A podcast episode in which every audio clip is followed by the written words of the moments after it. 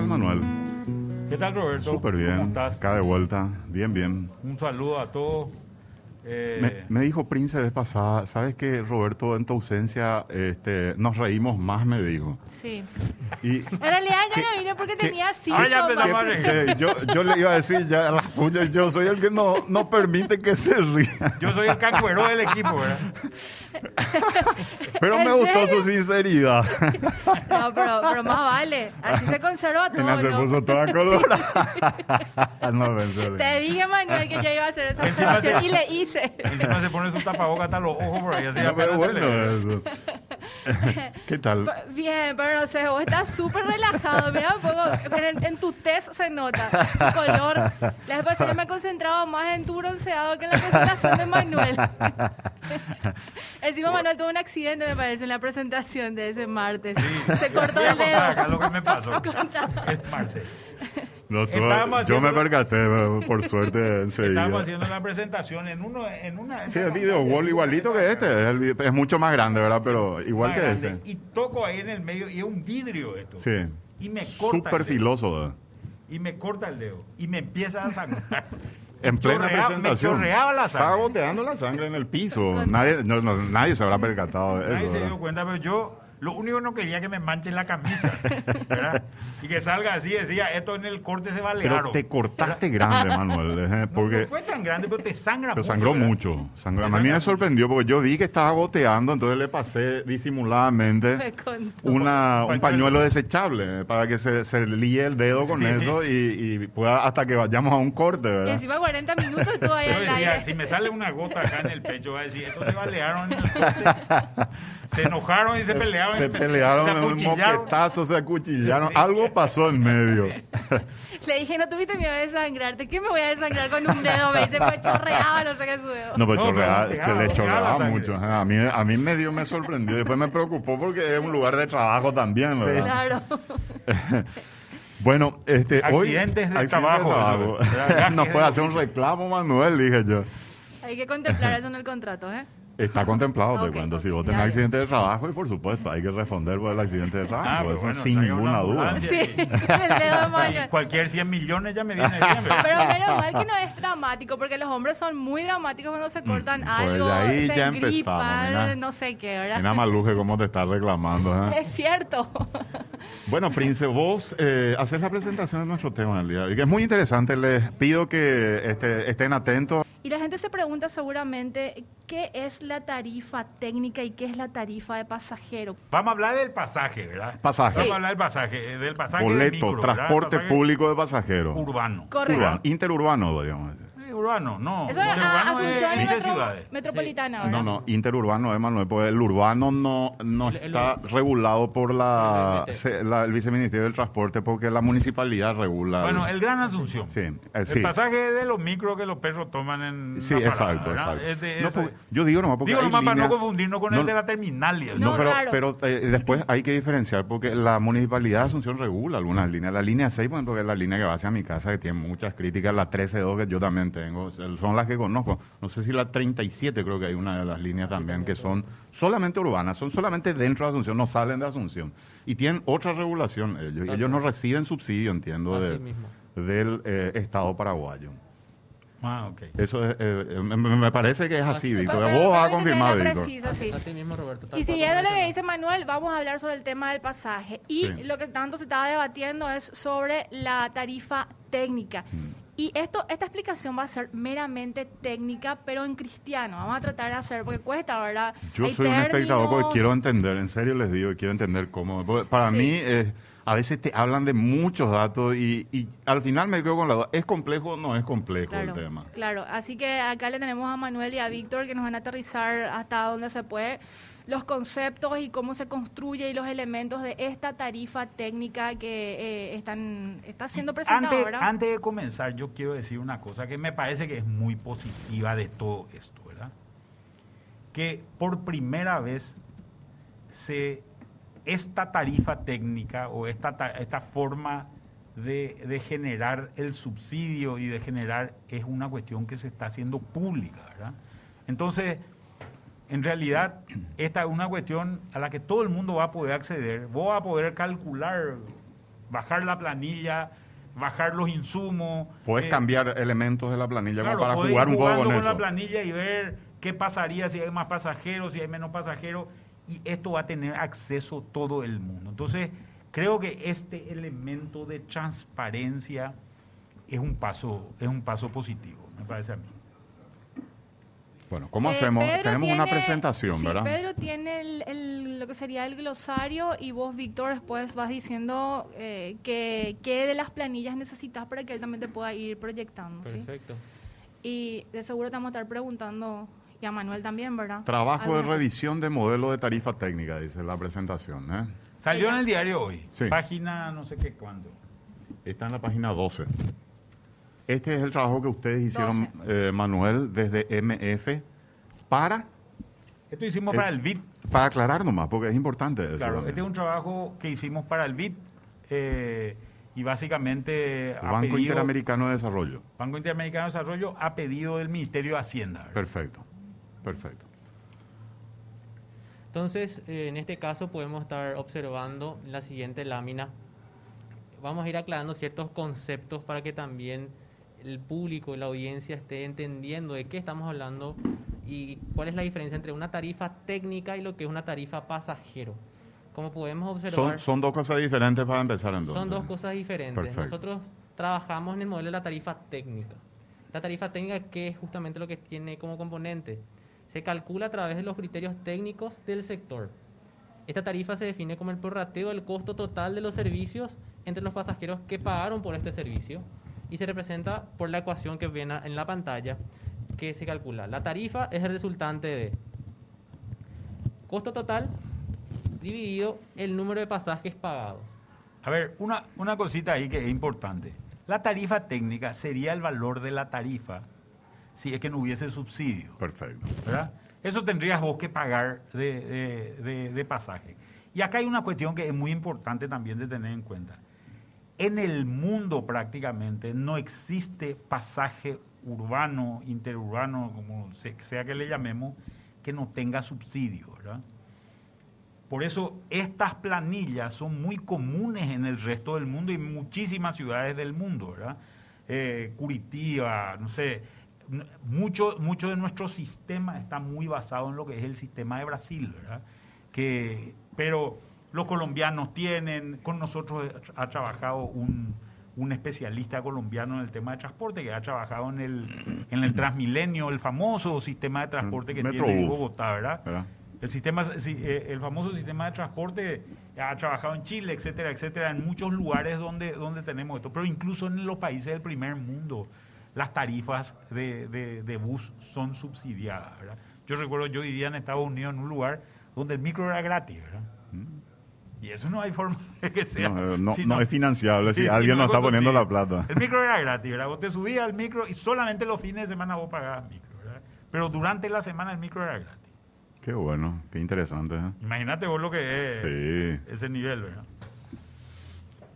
Siguiendo con, con la explicación que ya Manuel estaba explicando de lo que es la tarifa técnica, ahí justamente la diferencia con lo que es la tarifa del pasajero es la tarifa que termina pagando finalmente el consumidor. O sea, el pasajero que va y busca el, el colectivo en la calle y es 2.300 para lo que es convencional y 3.400 para el diferencial, esa sería la tarifa al pasajero. Es, muy sencillo, ¿verdad? El costo total implica todo lo que hay que pagar para que exista el servicio. Así mismo, Roberto. completo. Y el número de pasajeros, que es la cantidad de gente que sube y, utiliza el servicio. Tal cual. Vamos a pasar a la siguiente lámina, que vamos a ir explicando ciertos insumos que son considerados dentro de este cálculo. En este sentido, son, son ciertas variables que hay que tener en consideración, como el dólar norteamericano, que se establece en este caso como el promedio anual de la moneda extranjera de acuerdo a los datos del Banco Central del Paraguay. De esta forma, como que se hace es dar una previsibilidad de cómo fue la moneda durante un periodo determinado de tiempo y evitar ciertos picos que pueda tener esta moneda extranjera. Acá, acá hay un tema también que es importante de tener en cuenta, ¿verdad? Eh, hay muchos datos dentro de esta planilla que están en dólares. Por ejemplo, vos importás el ómnibus, ¿verdad? O importás por lo menos el chasis y el motor del ómnibus, ¿verdad? Después le podés poner una carrocería paraguaya. Pero importás el ómnibus y esas importaciones están todas hechas en dólares, ¿verdad? En esta planilla, y esta es una aclaración que es importante, tiene poca influencia el dólar porque nosotros en realidad ya convertimos gran parte de estos valores que estaban en dólares a guaraníes para cargarlos dentro de la planilla, ¿verdad? Por valores que, no, que nos dieron. El valor este, por ejemplo, del... Eh, eh, en Paraguay debería tener impacto también el dólar sobre el combustible. Sí. Y de hecho tiene impacto, pero siempre se traduce a guaraníes. El precio que vos terminás pagando en la estación de servicio es un precio en guaraníes, ¿verdad? Pero en realidad nosotros somos importadores absolutos de combustible. Nosotros producimos una gota de petróleo y no procesamos tampoco. Entonces, todo lo que importamos al final del día es una importación que se hace en dólares. Pero en realidad nosotros en esta planilla le ponemos también en guaraníes para aclarar la, la Pero con un tipo de cambio que es el del Banco Central y el promedio. Exactamente. en este caso creo que utilizaste marzo 2020 y marzo 2021, si mal no recuerdo en tu explicación de ayer. así mismo, todo un promedio, todo un año. Acá se está usando los datos de marzo, porque eh, estamos hablando de marzo, no es que no equivocamos el mes, ¿verdad? Ya sabemos que estamos en junio, ¿verdad? Eh, hasta ahí sabemos, ¿verdad? Eh, pero en realidad hoy lo que se está discutiendo es el subsidio que se le va a dar a los transportistas por el mes de marzo. Correcto. En este caso también, como ya mencionó Manuel, se tiene el combustible que se establece sobre el valor promedio del gasoil consumido por parte de los transportistas. Se tienen también los neumáticos que se establece también como el valor promedio de acuerdo al relevamiento de datos realizado al sector. Yo, yo te puedo hacer una pregunta antes de pasar nomás al tema de combustible. ¿Es el valor que ellos reciben efectivamente o es el valor fijado públicamente para el combustible? Porque ellos reciben a un precio menor y estaban figurando un precio mayor. Pregunto nomás porque hay una diferencia importante allí. De, acuerdo a los datos, el, el, Viceministerio de Transporte recibe estos datos con las facturas de, de los transportistas para efectivamente efectivizar el subsidio, porque es, es importante mencionar que ya se adelantó un subsidio para la operación de marzo. Entonces, para esta operación ellos tuvieron que presentar las facturas de sus combustibles y sobre eso se hizo el cálculo. Perfecto.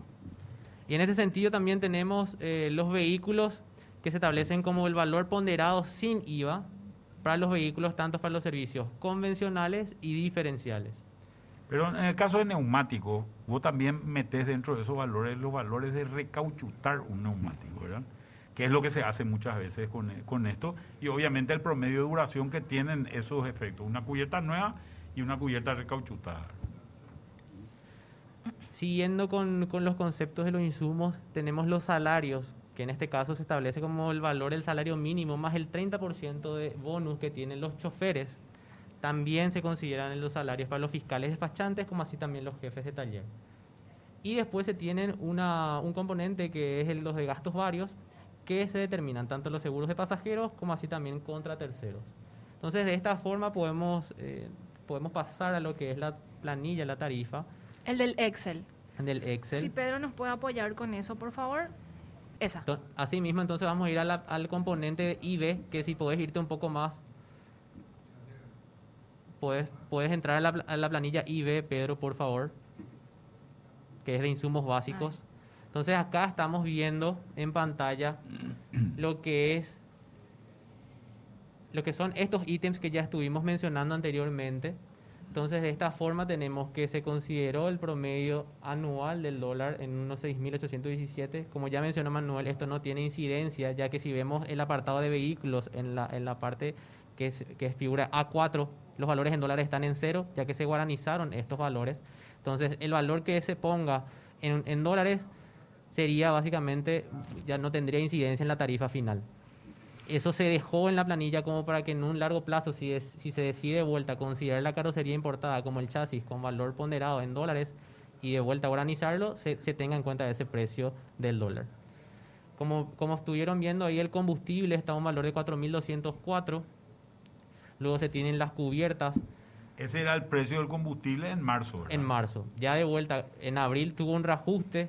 Para la planilla de abril van a ver, van a ver que el precio es mayor y para la, planilla que se va a estudiar para mayo también va de vuelta a tener un nuevo ajuste. Esta planilla es de marzo a pesar de que dice mayo ahí. Así mismo, porque los datos se actualizaron en mayo, más que nada por eso.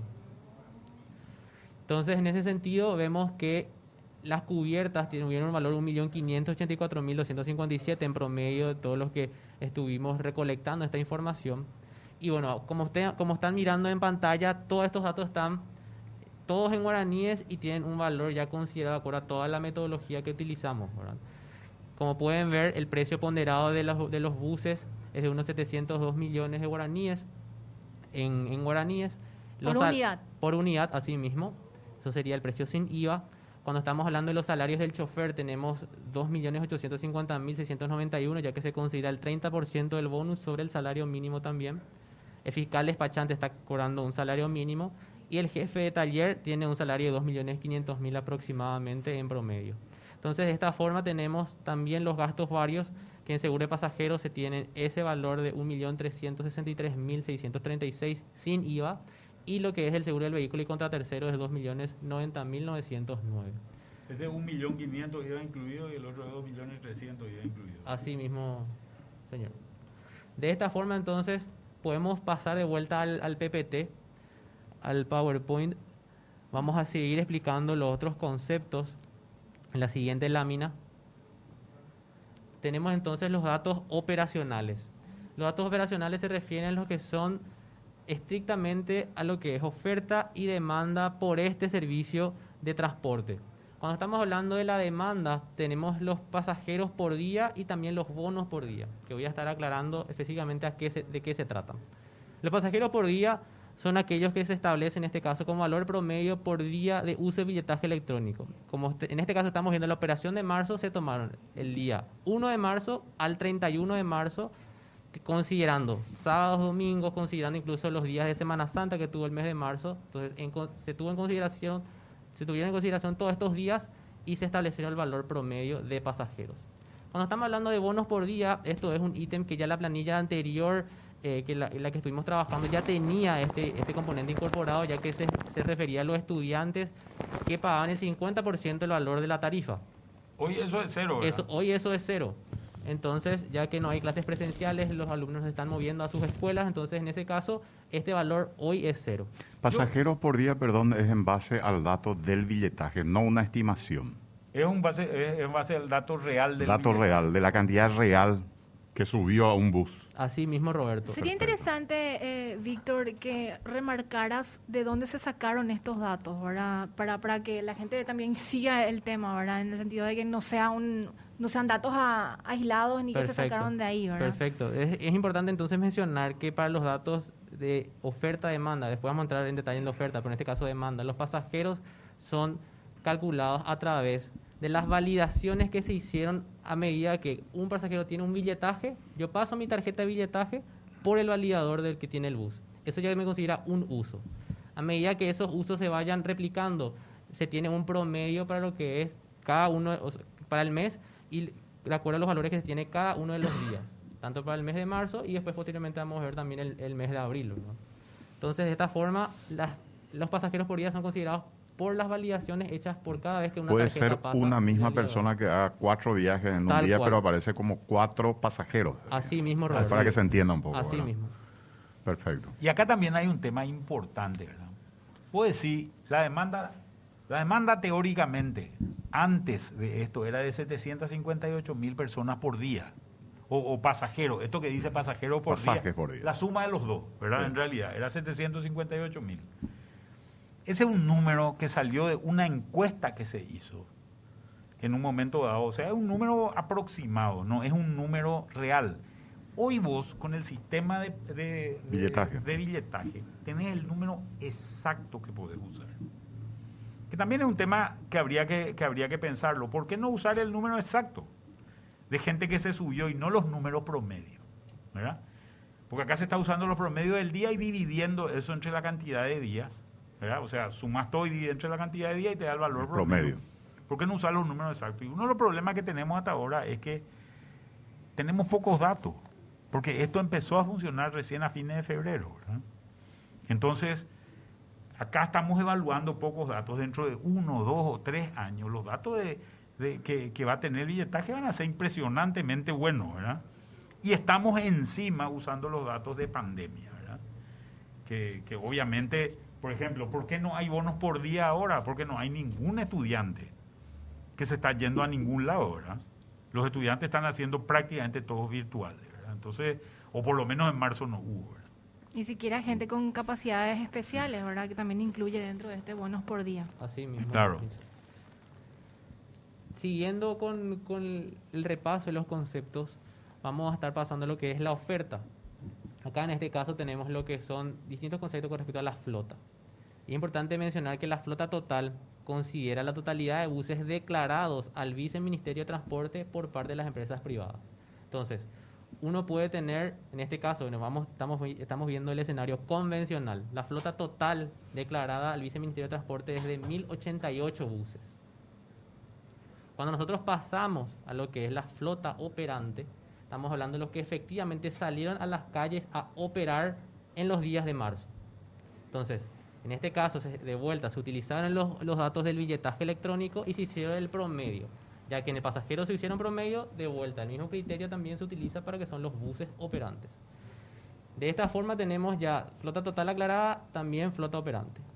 Luego tenemos lo que es... ¿Cuánto era la flota operante? Flota operante estamos hablando de unos 550, voy a, voy a darte con propiedad, Roberto. Porque eran 1800 y tanto. Estamos hablando de unos 500... 1088 convencionales estamos hablando, ¿verdad? Perfecto. Hay dos servicios convencionales diferenciales. De los cuales en marzo operaron 553 buses, en promedio. Cuando estamos hablando de la flota reserva... Casi la mitad. Sí. ¿verdad? Casi un 50% un poquitito más de 50%, pero más o menos la mitad. Cuando estamos hablando de la flota reserva, la fórmula dentro de la tarifa está básicamente eh, explicitada que es la diferencia entre la flota total con la flota operante. Entonces, o en este sea, este caso, son los buses que no salieron. No salieron. No salieron a andar. Si vos decís, vos podés decir, esos son los que regularon, si quieres. ¿Verdad? Esos son los que no salieron a la calle. Y lo que se tiene es ahora es un concepto que se, que se estuvo incorporando a este cálculo que es la flota con ITV. ¿Qué quiere decir esto? Aquellos que tienen la habilitación efectiva para poder circular por las calles. Inspección técnica vehicular. Inspección técnica vehicular. Como todos los, todos los autos tienen que pasar también por este proceso, también los buses pasan por, por este mismo, por esta misma inspección. no, pero acá hay una cuestión que es interesante. ¿Tienen todo o no tienen todo? Eh, la no, no tienen todo. ¿Cuánto hay de ITV? De ITV para lo que tenemos en promedio para el mes de marzo es de 763 buses. Mm, la diferencia entre 1088 y 763, mm. más o menos 300 buses, mm. están sobre taco. No están habilitados para operar. No son flota de reserva. En realidad lo que está operado para, para operar... Es el que tiene el ITV el que tiene el ITV. Entonces, 763 menos 553 te da más o menos 110 buses, son los que no salieron a la calle. ¿Verdad? Los otros están sobre taco. Y ojo, muchas veces se pagó con los sistemas anteriores subsidio, sobre la flota total. ¿Verdad? Al pagar. Por eso que este concepto es importante. Es muy importante. Esta, conceptualización es muy importante. Claro, por eso que es importante, pues se pagaba sobre 1088, pero 763, estoy usando estos ejemplos, 763 nomás podían operar y en la calle estaban 553. O sea, realmente los que no salieron a la calle son 110, los otros no pueden lo funcionar. Está prohibido que salgan si es que andan. Entonces, cuando vos te vas a encontrar un baldío y ves un montón de ómnibus tirados ahí en una parada de, de, colectivo, en realidad, esos ómnibus anteriormente con el sistema anterior, estaban cobrando subsidios. Que es una cuestión, un, un diferencial importantísimo que se ha conseguido con este esquema del billetaje, que es ahora el que va a el que va a cobrar subsidios va a ser el que se mueva el vehículo que esté trabajando, Que esté trabajando. En lo otro, vende como chatarra, porque en realidad no te va a servir más, o arreglar y reparar y conseguir que, que te vuelvan a habilitar, ¿verdad? Incluso el que tenga ITV, pero no esté funcionando. No está operando. No está operando, pero eso es por cuestiones ya de reserva que las propias empresas privadas dicen que tienen como, de cierta forma, por algún siniestro que pueda ocurrir, se incendia el bus, tiene algún percance en las rutas. Entonces ahí entra a operar esa, esos que tienen ITV y no están... Incendia, pero, pero, no, pero había, antes se registraba mucho eso. Pero, son casos reales. Pero se tiene que pagar o no se tiene que pagar el subsidio sobre esa flota, de, esa, esa diferencia que vos decías, Manuel, de, de los que operaron y los que están habilitados a operar con criterio, Acá hay un criterio que, que, que, yo creo que, es, que hay que entenderlo. A ver, vos compras para, para tu empresa, vamos a hablar de empresa porque es más fácil, ¿verdad? Compras para tu empresa un auto, ¿verdad? Y nunca usas el auto. ¿El auto se deprecia o no se deprecia? Una pregunta. Contablemente se tiene que depreciar igual. Se sigue depreciando, ¿verdad? Se sigue depreciando. Lo uses o no lo uses, ¿verdad? El auto puede estar parado en, tu, en el garage de tu empresa, pero, pero igual se está depreciando. El día de mañana cuando vos lo quieras vender, lo vas a vender con un, seguramente sobre un valor depreciado y contablemente se va a depreciar. Pues no, se debería aplicar exactamente el mismo criterio contable, ¿verdad? El mismo criterio contable. Entonces, en realidad debería toda la flota operante, que en realidad son los buses con ITV, deberían recibir de alguna manera algún tipo de... De, pago, de subsidio. De, subsidio. Y acá entra la discusión de, ¿hay que hacer esto siempre o no hay que hacer esto siempre? Porque también hay una cuestión importante. La depreciación es un, es un concepto contable, no es plata, ¿verdad? no es plata. Y acá hay una cuestión que es importante. Vos tenés una diferencia entre tu flujo de caja y tu resultado contable. Entonces, eso obviamente impacta en una empresa en un, en un momento determinado. Esta, e, esta, es una cuestión que yo creo que es importante a la hora de discutir el subsidio y, y, es importante en los momentos determinados donde, donde eso se discuta. Perfecto. Estamos definiendo, ¿eh? demanda, oferta, estamos en la oferta. Pero ojo, una cosita nomás. ¿Cuántos ómnibus? Las depreciaciones, esta es una cuestión que es importante, las depreciaciones en los ómnibus convencionales, eh, que son los 763. Así mismo. Hay ómnibus de más de 10 años de plazo, de, 10 años de antigüedad, ¿verdad? Eh, para lo que más o menos entienden de este baile hay micro 1113 todavía dando vueltas. El 1113 ya no se fabrica más. Mercedes dejó de fabricar el 1113. Son micros muy viejos que ya están totalmente depreciados. Y en la flota convencional, el 85% de la flota está totalmente depreciada. O sea, prácticamente este número de si incluir o no incluir no influye. ¿verdad? En la flota convencional, en la flota diferencial son, son ómnibus más nuevos. Más nuevos, sí. Eh, y al ser ómnibus más nuevo, obviamente ahí sí ya, ya hay una, una diferencia. Perfecto. Tal cual. Siguiendo un poco con, los conceptos de oferta, el último ítem es el kilometraje recorrido, que en este caso se establece como el valor promedio del kilometraje efectivamente recorrido por los buses de, las empresas privadas. Estos datos de vuelta son proporcionados por el billetaje electrónico. Tenemos acá ciertos componentes que son importantísimos de entender porque acá nace justamente ya el, la factor de conversión a la hora de llevar al cálculo de la tarifa. Entonces, RPD o recorrido promedio diario nace del kilometraje promedio diario dividido por la cantidad de buses operantes por día. ¿Esto qué quiere decir? La cantidad de recorrido efectivo que, tuvo, que tuvieron los buses por cada uno de los días, en este caso, de la operación de marzo. Al llevar por la cantidad de días de marzo tenemos el RPM o recorrido promedio mensual, directamente por la multiplicación por la cantidad de días de ese mes. Cuando tenemos los pasajeros transportados por día por buses, es sumamente sencilla la, el cálculo que es la cantidad de pasajeros efectivamente transportados por cada uno de, las, de los buses de flota operante diaria. Y el IPK o índice de pasajeros por kilómetro se refiere al indicador de transporte a través del cual se determina la cantidad de pasajeros transportados por cada kilómetro recorrido. Entonces, este es un indicador importante también para entender que en todos los sistemas de transporte en el mundo se considera este, este indicador de IPK. Acá hay un comentario sobre una empresa del transporte que dice que sus eh, choferes solamente exigen pago en efectivo. Yo entiendo que Se puede hacer todavía pago en efectivo. De acuerdo al, decreto que está establecido por el BMT, eso está prohibido. No debería de, realizarse más pagos en efectivos netamente ya con billetaje. Deberían de hacerse las denuncias efectivas a la, autoridad competente. A la autoridad, perfecto. Hay que hacer las denuncias. Entonces, otra persona que sugiere la eh, volver a relicitar todos los itinerarios, incluso abrirlo a nivel internacional para que una empresa extranjera pueda venir a ofrecer el servicio. Comentarios de los oyentes. Eso tendría que hacer el, el viceministerio. A mí no me desagrada la idea. ¿eh? No, no, a mí tampoco. Creo que vos comentabas, Manuel, que algunos itinerarios son porque la novia de no sé quién tenía su casa cerca. Claro, hay micros que se debían para pasar enfrente a la novia del que era el dueño porque tenía... Eso eran itinerarios asignados políticamente en su momento, ¿verdad? Eh, esto no, todo el mundo lo vio, ¿verdad? Eh, en, varias líneas ocurría este tipo de e, e, cosas. Este análisis de la tarifa técnica no incluye la, este, la revisión de los itinerarios para saber si hay alguno que está sobrecargado, por ejemplo, para la, para la, digamos, para, porque ahí eh, tiene que ver con la ganancia de las empresas también. O sea, ahí ya no entra el análisis, es solamente en general. A ver, convengamos también una cosa. Este es un trabajo que se hizo en un mes y medio.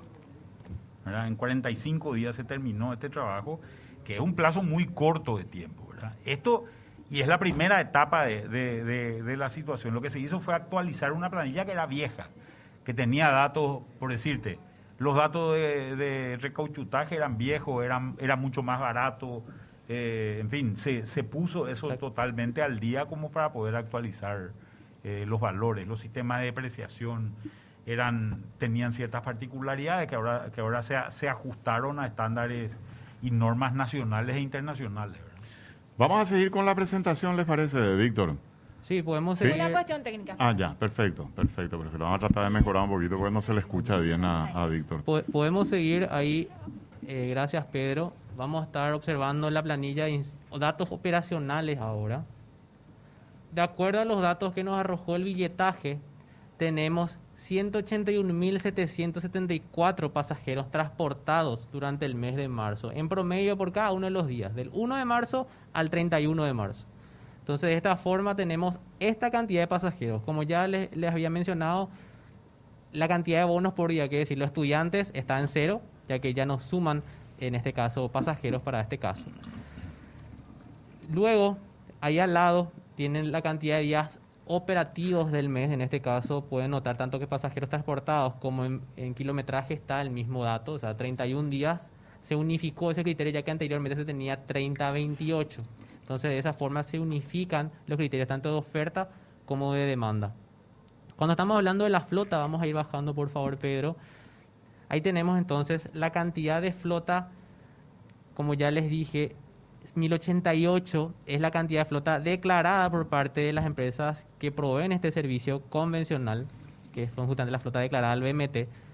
Y la flota operante, como les mencioné, fue de unos 553 buses. Esta flota operante entonces... Esa eh, es la que se toma para el cálculo. Esa es la que se toma para el cálculo, efectivamente, Roberto. Entonces, ya que el kilometraje por día es sobre esa cantidad efectivamente que salió, de ese 553, hicieron unos 127.678 kilómetros en promedio al día. Entonces, de esta forma, como pueden ver de vuelta, abajo de la cantidad de kilometraje está la cantidad de vehículos que efectivamente salió y sale el recorrido promedio diario, que es el resultante del kilometraje por día con respecto a los buses que salieron.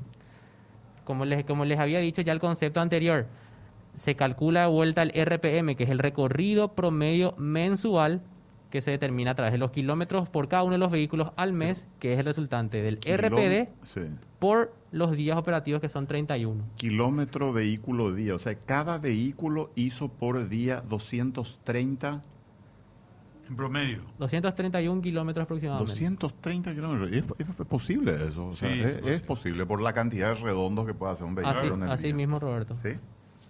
Y sí, pensaron más. ¿Cuántos redondos por día pueden hacer? Así mismo. ¿Cuatro hacen? No, no, no. en el día hay que calcular porque son... Entre 3 si 10 horas, son 23 kilómetros por hora. Ah, es, es, es razonable. Es razonable. Si anduviste 12 horas, yo no sé cuánto están trabajando en promedio las unidades. yo no sé cuántos redondos, cuánto, depende un poco del trayecto también de cada uno, ¿verdad? pero se puede promediar. Pero están trabajando entre 10, 12 horas más o menos cada una, están 20 kilómetros por hora de promedio. Perfecto. Entonces, de esta forma también se tiene el RPM, como están, como están viendo en la planilla, y tenemos los pasajeros transportados al día por cada uno de los buses, que en este caso nos da Acordate, 300... Víctor, que hay gente que está escuchando por la radio. 300, 300, sí, los pasajeros transportados eh, al día por cada uno de los buses, que son de 329 pasajeros. 329 pasajes se registraron con el billetaje electrónico por cada vehículo por día el primer mes completo de billetaje. fue, el marzo, de 2021. Perfecto. Hay que tener en cuenta que acá en marzo también hay ciertas, como les mencioné, los datos son también incluidos sábados, domingos, Semana Santa. Hay que recordar que también en marzo se tuvo la restricción de vuelta de circulación, entonces lo que hace también que, que afecte de cierta forma los números tanto de oferta y demanda. Acá Antonio nos apoya con algunos datos, dice algunos 16 horas que tienen tres redondos, el 41 por ejemplo, o el 27 cuatro redondos, un trayecto de dos horas y media, así es. Gracias Antonio. Y de ahí sale esta tarifa que es la de 3.600. Antonio, la gente cree que anda en ómnibus, en realidad es dueño de una línea. Se maneja em, todo. Empresario del transporte. 3.657 es el precio. 3.657 es el precio y ahí justamente me gustaría ahondar en lo que es... perdón, esta es la tarifa técnica. Esta es la tarifa técnica considerando, Roberto, es importante acá mencionar, el 18% de remuneración empresarial para el sector. ¿Qué, qué, qué significa eso? ¿Puedes entrar en más detalle? Porque eso es muy importante. En, en ese caso podemos... perdón, ¿dónde entra eso? Porque yo justamente te iba a preguntar en la estructura de costos, gastos varios, supongo. Vamos, vamos, vamos, a entrar ahí eh, como para que, para que la gente pueda ver y también pueda, pueda notar dónde está eh, vinculado este dato. Puedes ver, por favor, Pedro, en coeficientes ahí como pueden ver, hay más, un poquito más abajo, esos son todos los coeficientes que justamente hacen la conversión para llevar a cabo el cálculo de tarifa. Y ahí donde dice beneficio empresarial, un poquito más arriba, beneficio empresarial 18%, ahí. Ese es justamente el componente que yo le, de cierta forma, cuando el, que quiera utilizar la planilla carga esto y puede ver la diferenciación que puede hacer por cada aumento o disminución del beneficio empresarial que se le da a los transportistas. ¿De dónde sale el número 18? Ese era el número que estaba en la planilla anterior.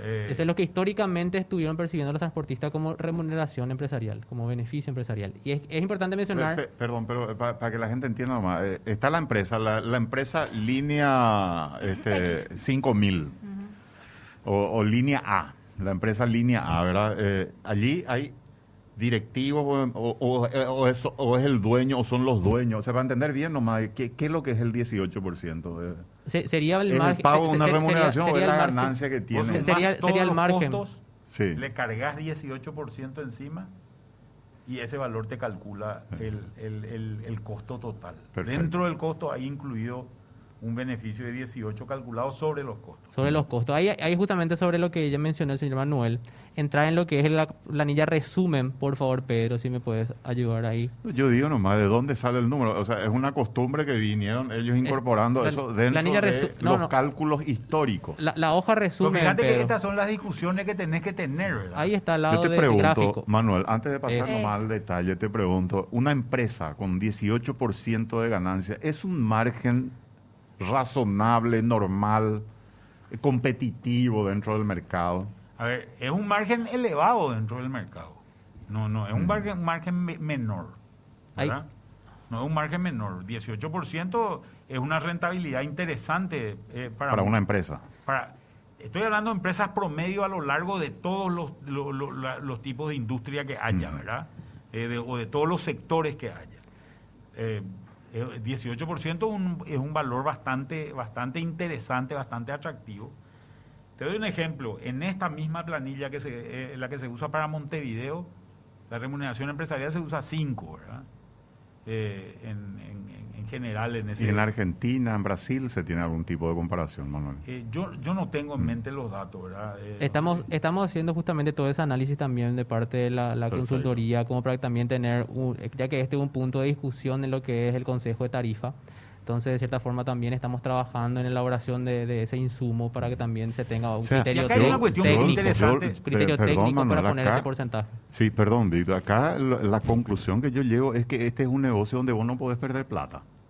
Es un negocio donde no puedes perder plata, porque si vas a hacer una estructura de costos y a eso a esa estructura de costo le sumas tu beneficio. Ganaste seguro. Y ganás seguro. O sea, este es un negocio donde vos no podés perder dinero. Sí, esa puede ser una aproximación al tema, ¿verdad?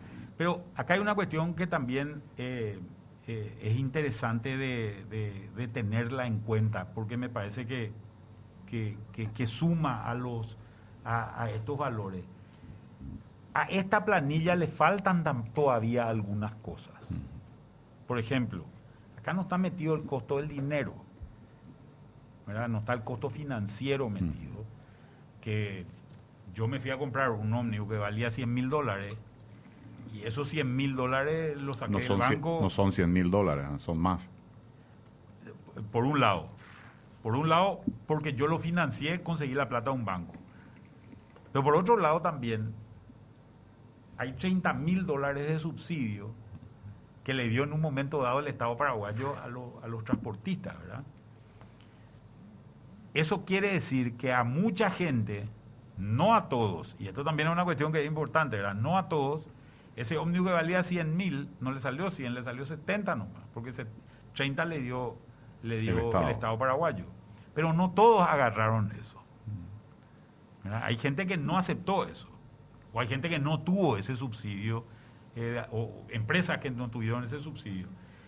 Y esta planilla es una planilla promedio, ¿verdad? que castiga al que no recibió el subsidio y que beneficia al que recibió el subsidio. ¿Sí me explico?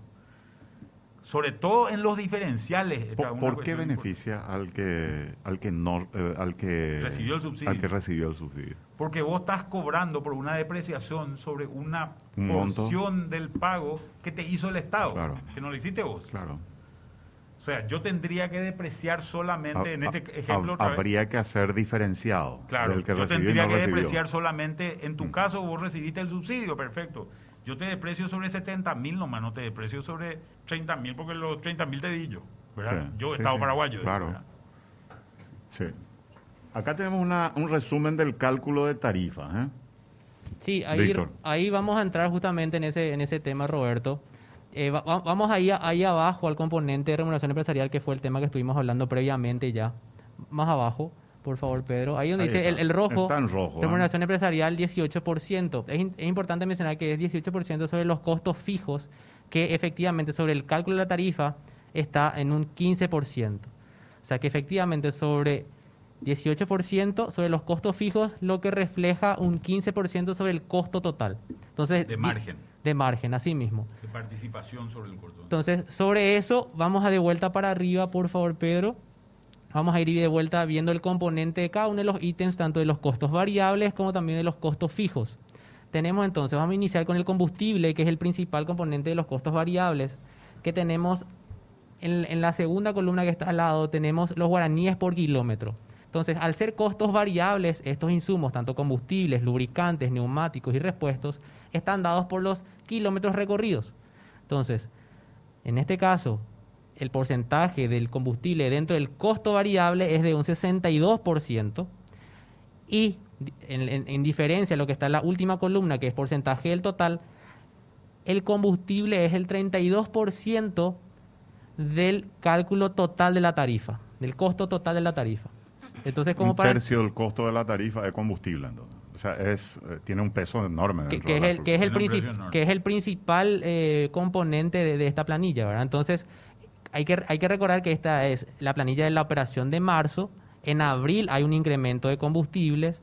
En mayo de vuelta va a haber un incremento de combustible. Entonces, este peso va a ser, eh, este, este, este indicador va a ser que de vuelta va a incidir en, un aumento de la tarifa. Y ese 32% no es fijo. Si vos le cambias el combustible va a, va a subir. Si vos le cambias el precio del combustible. Va a ser más de 32. Tal cual. Eh, y también podemos notar eso en los lubricantes, neumáticos, repuestos de accesorios, también como cuántos son los guaraníes por kilómetro, también el porcentaje del costo total. 32,19% del costo total de la tarifa es el combustible. Esto para los que están eh, escuchando, por radio, ¿verdad? No ven la planilla. Y que no ven la planilla, ¿verdad? 4,95 son lubricantes, 3,47 son neumáticos, repuestos y accesorios, 11,97. Y los costos totales suman sobre el precio total de la tarifa, esta sumas todo y te da 52%. La mitad del costo de la tarifa. Costo variable. Sí. Así mismo. o sea, que pagás, costo variable, nuevamente para aclarar, los pagás cuando tenés actividad. Si no tenés actividad, este número va a ser cero. Así mismo. En un ómnibus que no se mueve, este valor es cero. Claro, porque no cargas combustible, no le pones lubricantes y qué sé yo. Claro. Y luego pasamos a lo que son los costos fijos, que en, en, contrapartida, eh, diferente a lo que ya estuvimos mencionando, los costos fijos. Muevas o no muevas tu bus, tenés que correr con estos costos. Entonces acá tenemos la depreciación, remuneración, gastos de personal y gastos administrativos. El principal componente de este costo fijo para el, para el sistema convencional es de los gastos de operación, que te incide en un 23,73% en tu costo total. Esto quiere decir los pagos de salarios básicamente. Entonces, de esta forma... Salario de choferes, choferes salario del taller, del jefe de taller, etc. Fiscal. De fiscal despachante. sobre todo esos tres salarios. Entonces, de esta forma tenemos esta, este, este, componente que es el principal dentro de lo que es el costo fijo. Cuando acá, hay un tema que es importante. Fíjense en la línea de depreciación más arriba. La línea de depreciación es, una, es un número muy bajo, 1,16%. ¿Por qué eso es? Porque los micros son muy viejos. Ya están todos depreciados. ¿Cómo se deprecian las cosas? Vamos a esto que te dice la gente. Si vos compras un auto cero kilómetros que pagaste, no sé, 10 mil dólares, cuando salió el, vehículo del, del, concesionario, ya vale 30% menos, ya vale 7 mil, ¿verdad? Y después vos le vas aplicando una tabla y al final de los 10 años vale cero, contablemente vale cero. Y esto es lo que pasa acá, que hay muchos que valen cero, por eso el peso de la depreciación es muy bajo. Cuando veamos esto, no sé si vamos a ver la parte diferencial, este número es diferente mm. en el, en el diferencial, ¿verdad? Podemos notar eso que mencionó Manuel, por favor, Pedro, si me puedes ayudar con la, con la antes de pasar nomás, con eh, depreciación. Para, resumir nomás, el costo variable, lo que hablamos de combustible, lubricante, etcétera, 52%, el costo fijo es 33%, hace 85%, más el 15 de la remuneración empresarial que es la efectiva, te hace el 100%. Sí. Y ahí aparece una cifra que es 5.093. ¿Qué es 5.093? Ahí justamente tenemos los guaraníes por kilómetros que fueron en total con respecto al costo y con eso de vuelta se calcula con el IPK que había mencionado Roberto, que son los pasajeros utilizados, o sea, llevados por kilómetro, y se convierte en lo que es finalmente la tarifa. 3.577. ¿Cuánto es hoy la tarifa realmente? ¿Cuánto es el precio que se fijó? La, aún no se fijó la, tarifa técnica. No, no, digo, hoy el precio del pasaje, ¿cuánto? El precio del pasaje, 2.300. Hoy, hoy convencional es 2.300. 2.300. esta es la planilla convencional. Esta es la planilla convencional. 2.300, más el subsidio, que ¿cuánto es actualmente? Lo, lo, que, lo que tenemos actualmente, la tarifa técnica es 2.355. O sea que hay un 55 guaraníes que el Estado, está, que el Estado está absorbiendo. Este es para el ejercicio convencional. Hay que aclarar eso porque después tenemos la planilla que es la diferencial, que es otro, o sea, tiene los mismos componentes, pero evidentemente los resultados son un poco diferentes. Un tema que no es menor es el IVA, ¿verdad? Que aparece también ahí. Fíjate que te sale 3.577 sin IVA, ¿verdad? Le tenés que sumar el IVA, ¿verdad? 3.657 es con, con, IVA. IVA. Pero ¿por qué, ¿por qué le tenés que sumar el IVA? Porque el IVA, como yo transportista no le cargo IVA al pasaje, tengo un crédito fiscal que no puedo descontar. Y es un crédito fiscal que se me va acumulando. Y tampoco lo puedo vender. ¿verdad? O no me deja venderlo por lo menos la Subsecretaría de Estado de Tributación. Entonces eso se vuelve un costo para, mm. el transportista. Y acá hay muchos ítems que tienen IVA. No todos. por ejemplo, lo que, combustible, que es el principal, no tiene IVA y no tiene IVA salarios. ¿verdad? Pero el resto sí tiene IVA y, eso genera un impacto. Este es otro, otro eje de discusión también. ¿verdad? ¿Cómo vos armás? ¿Le tendría que devolver o no el Estado el IVA a, la gente? ¿Le tendría que permitir? Esta es una pregunta también para hacerle a la gente de tributación. ¿verdad? Claro. ¿Y, el, ¿Y cómo se calcula el IVA actualmente en el sistema del boleto? El sistema boleto está cargado justamente con todos los componentes que efectivamente tuvieron IVA. Por eso se cargaron todos los datos sin IVA como le habías dicho, en, lo que es el insumo básico se cargan todos los costos de lo que son los buses sin IVA, los seguros sin IVA, todo lo que tenga que ver con los también la, inspección técnica vehicular sin IVA, todos esos, todos, todos estos componentes se consideran para de vuelta calcularle un porcentaje del impuesto al valor agregado. No, le calculás el IVA después al final para separar el ítem, para, separar, para separarlo y le calculás a todos los que, los que tributan IVA sobre el monto que tributan. Porque no todos los IVA son de 10 también. También. Pero como te digo, los dos componentes más importantes, salario 23%. Combustible. Y combustible 32% no tienen IVA. ¿verdad? 50% ahí tenés sin IVA. Sin IVA. Entonces, esta es la planilla convencional y podemos eh, observar la planilla ahora diferencial para el mes de marzo. Por favor, Pedro. Esa es la planilla diferencial del mes de abril, Pedro. Es esa misma. Entonces ahí vamos a ir viendo de vuelta la misma estructura de datos. Y como podemos notar, ahí tenemos entonces de vuelta la misma estructura como ya estuvimos viendo anteriormente para lo que es el servicio convencional tenemos la misma estructura para el servicio diferencial. El principal componente acá dentro de lo que es eh, costos fijos, aparte de lo que son los gastos de personal de operación, ya aparece los gastos, el costo de depreciación. Anteriormente estuvimos viendo ya que era solamente un por ciento la depreciación en los buses convencionales de 1,16, como podemos notar ahí, y ahora en diferencial la depreciación ya es de 11,62% de carga sobre el costo total. Entonces, eso ya estuvo mencionando eh, Manuel, que al ser buses nuevos, la depreciación incide en una mayor proporción para este, para este tipo de servicio. O sea, cuanto más nuevo, más, más carga tiene. Cuanto más nuevo, más carga tiene. Y eso a medida que los buses que llegaron a ingresar al sistema desde el año 2013 vayan teniendo más años de antigüedad, esos valores que ya son del 2000, por ejemplo, imagínense, habían buses del 2011, del 2011 ya no se consideran ya que pasa los años de vida útil que son de 10 años para estas máquinas. Podemos ver el final para saber un poco cuánto queda finalmente el costo del boleto. En este caso, el, IVA es de 137 guaraníes. 137. 80 era el anterior. 80 del anterior, en el, en el eh, pasaje convencional. convencional, el común, el pagado. Así es. Y el precio final te sale con el IVA, el costo del billetaje, la tarifa técnica 4.687 guaraníes. Así Hoy está en Hoy está en 3.300. 3.400. 3.400. Sin el subsidio.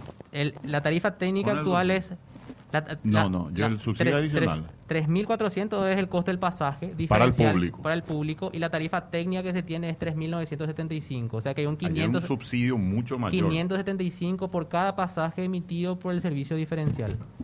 Entonces, 55 convencional 575 diferencial que se tiene hoy. Con esta revisión de la tarifa, ese subsidio por cada uno de los pasajes estaría aumentando. ¿En, qué proporción no sabemos ya que aún la decisión no está tomada? Acá hay una cuestión también, ya, de este nivel de, reflexión nomás.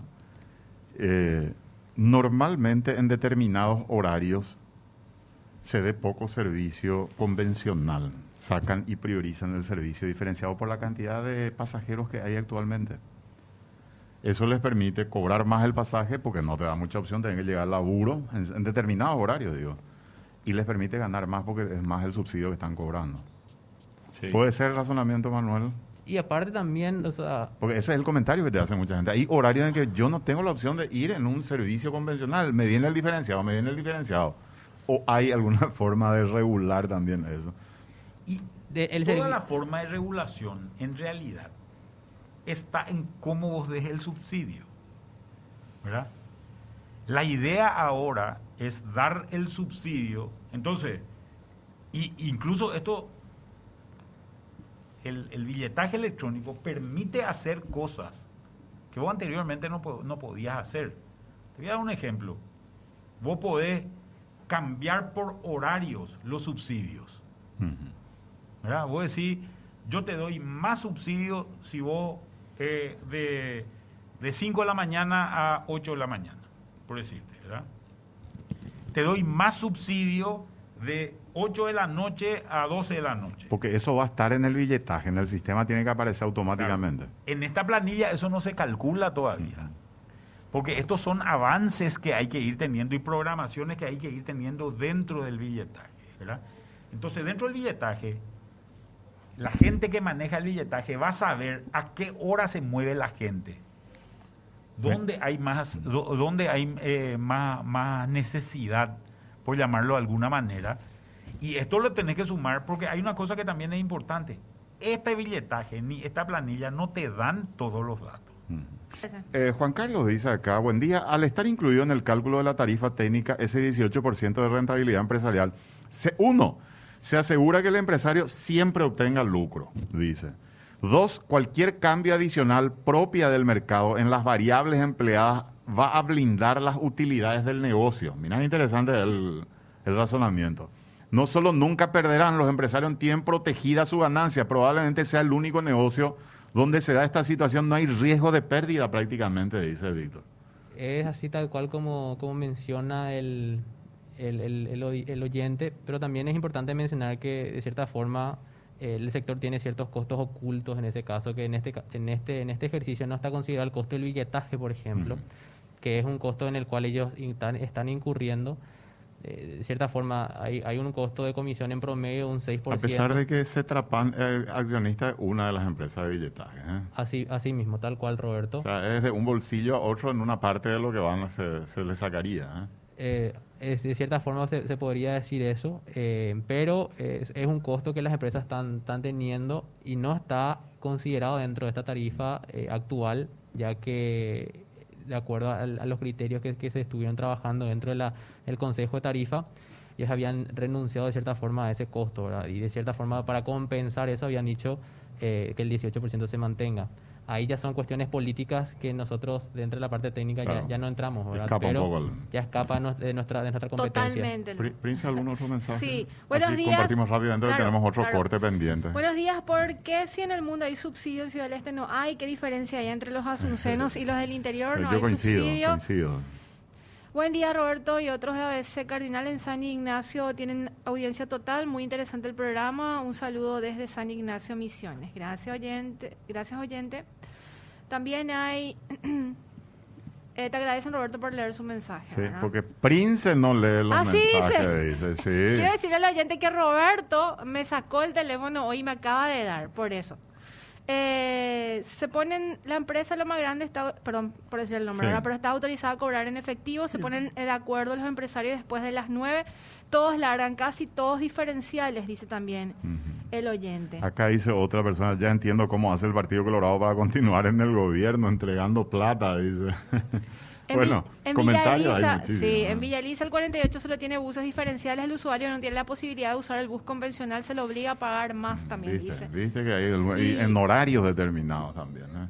3.500 el pasaje de las chatarras acá en Ciudad del Este. Además, ahora quieren subir más, dice también. queríamos hacer un ejercicio acá con, el, con la planilla, Manuel, con Víctor.